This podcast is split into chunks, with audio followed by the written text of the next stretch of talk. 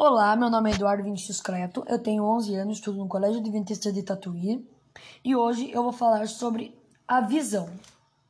Você sabe qual é a estrutura básica do olho humano? Se não, então eu vou te explicar. Tem a esclera, o íris, a pupila, a córnea, o cristalino, o humor aquoso, coroide, retina, fóvea, nervo óptico e humor vítreo. Aí você me pergunta, ok, mas como que a formação de imagem chega para, no, para nós. Eu vou te explicar. Ela ocorre a partir do momento em que a luz entra em nossos olhos. Ela atravessa a córnea e o moracoso, entra pela pupila e passa pelo cristalino que focaliza a imagem na retina. Depois de transpor o cristalino, ela passa pelo humor vítreo e incide na retina.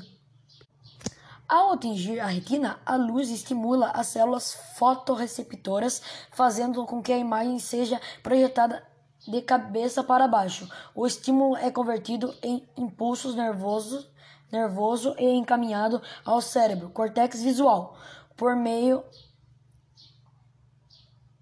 do nervo óptico. O impulso é processado e, por fim, a imagem é interpretada corretamente. E você me pergunta, como que o nosso olho tem aquela coloração?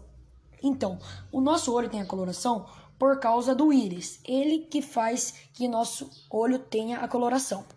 E você acredita que muitas pessoas acreditam que o íris é a parte colorida do olho, é responsável pela formação das imagens que vemos?